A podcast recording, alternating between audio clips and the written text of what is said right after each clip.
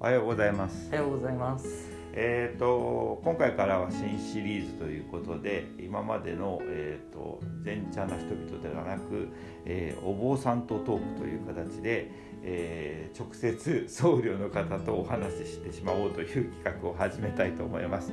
えー、第1回目に、えお願いしたのはえー、桜の宝珠院の加藤大順和尚さんです。おはようございます。よろしくお願いいたします。よろしくお願いいたします。えー、っとちょうど、えー、宝珠院の座禅会に来させてもらって三年ぐらいですかね。2019年私がもう丸2年なのであ丸2年です、ね、あじゃあ2年ですね、はい、えちょうどあの大乗書さんが、えー、起算されて初めて座禅会に出られた日に私が初参加っていうことがあって はいご縁を感じておりますけれども。えっ、ー、と今回はあのあの私の方のブログのえっ、ー、とネゼンっていうのをご紹介してまあちょっとあの僧侶の方から見てどんななのかなっていうのもあのご意見いただきたいって、えー、大乗師さんにメールをさせていただいてなんていうところからお話をさせていただきたいと思うんですけど、はい、あのご相談いただいてありがたいことで。とんでもないです。いやあのまあ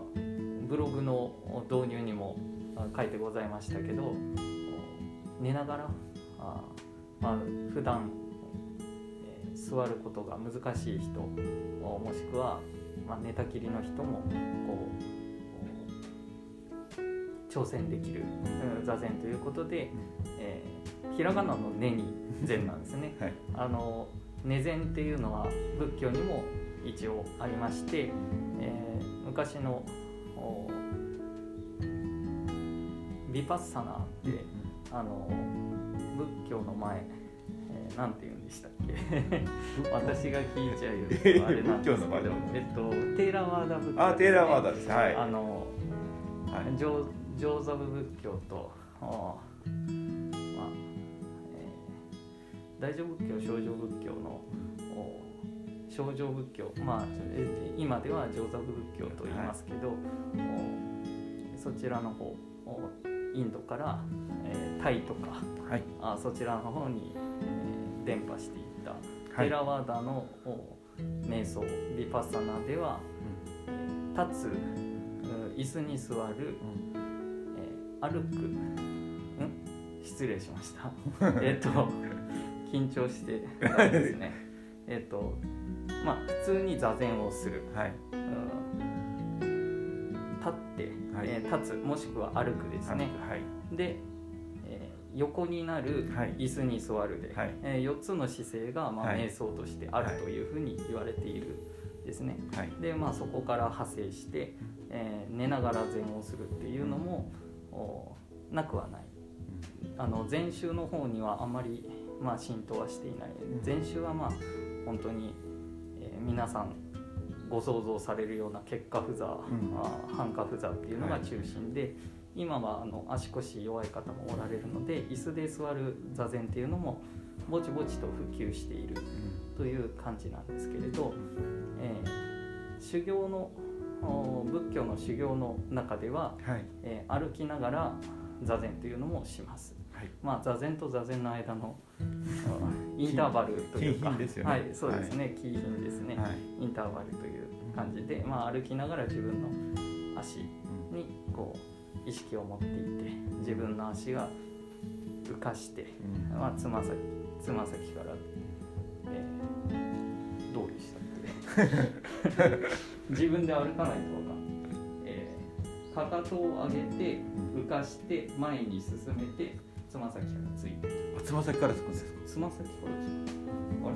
浮いてつま先浮いて。そんなことはないです。普通に普通につきますね。円覚円覚寺の金品ってすごいあの下駄であの早く走走るようにじゃないですけどもあれが金品じゃないんですか？あれは、うん、えー、一度和尚が、うん、えーえー、円覚寺の小寺林の主任の一度和尚がさまざ、まなことに試みをなしていてそれであの走るというのが入っているのですけど、まあ、普通ふ普段はまあゆっくり歩くという方が、はい。まあ自然ですね、はい、まあ、早く走ると呼吸乱れますから。いやあのそれこそ内田一郎和尚さんなんかあのもろともせずスッスッスッスッって言っちゃいますけど、まあ、我々がやるともうガラガラガラガラガラガラ下駄をね音が鳴ってっていうので。ありましたけどちょっと話が戻るんですけどあの、まあ、寝前っていうのを私が、まあ、あの実際に病院急性期病院なんですけれども、えーと、と患者さんで、えー、ちょっとでもまああの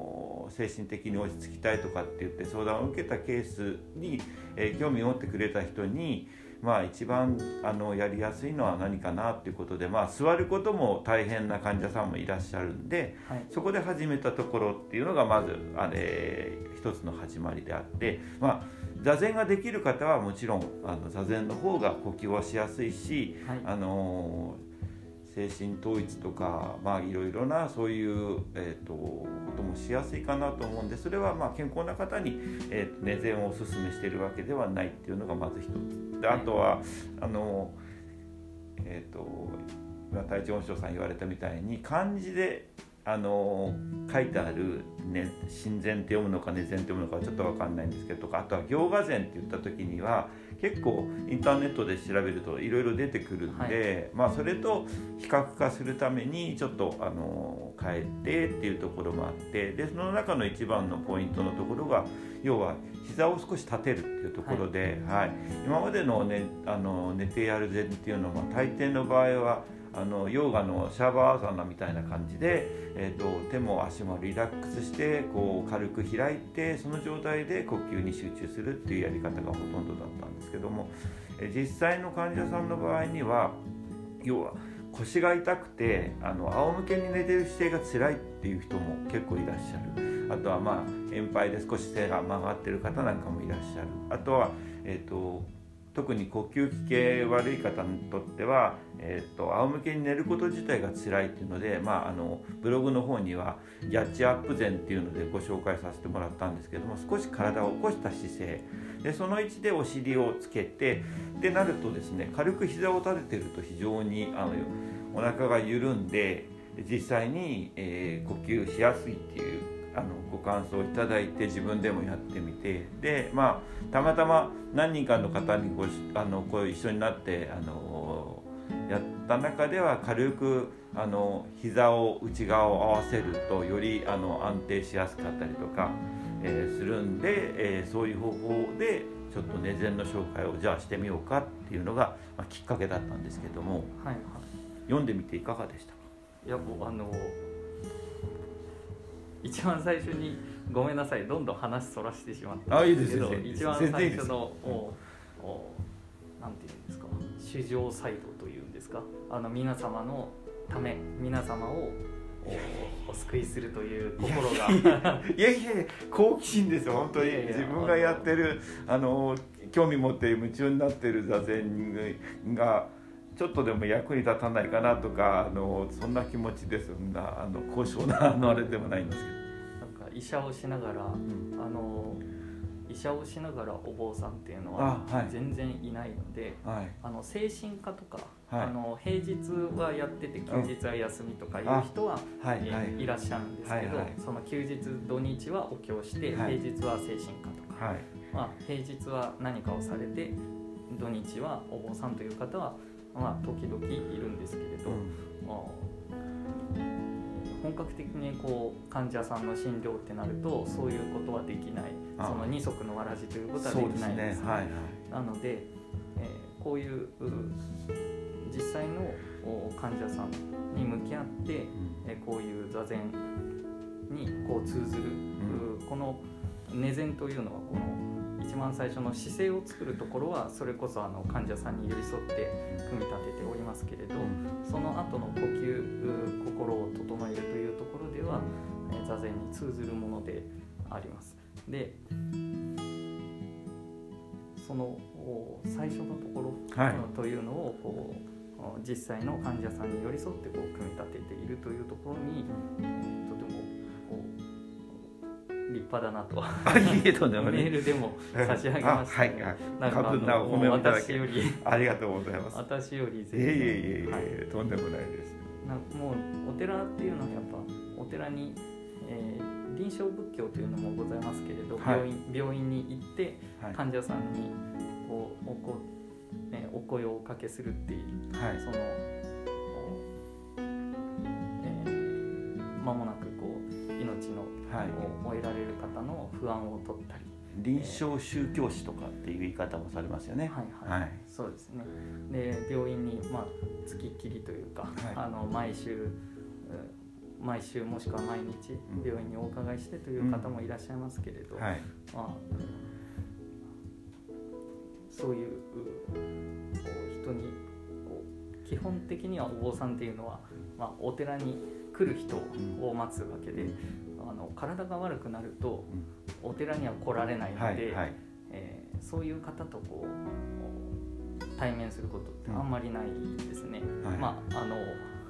時たまありますけれどあの病院にお見舞いに行ったりとか、うん。そういうことはございますけれどそういう方とこう日常からこう何ができるかっていうのを考えてその座禅を提案されたということで、はい。とても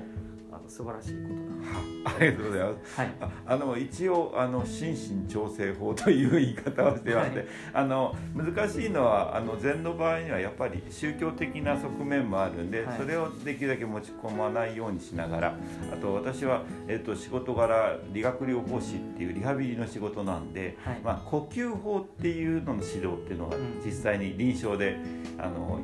いやってもいいということになっているんで、はい。まあ、呼吸法の一環として、まあ、姿勢を正して呼吸を整えてっていうことの、えー指導というところから、あの入ってってあ今回コロナの患者さんももちろんあの何人かいらっしゃるんですけどその前に一番発端になって患者さんに直接話したのは肺結核の患者さんだったんですね。はい。で、えー、とその患者様はあの4月ぐらいに入院されてでずっと結核菌が消えないっていうんで4ヶ月間ぐらいその、えー、と個室で管理されてて陰圧管理されてるという状況でで、えー、と8月ぐらいにリハビリの依頼が出たんですよ。はいで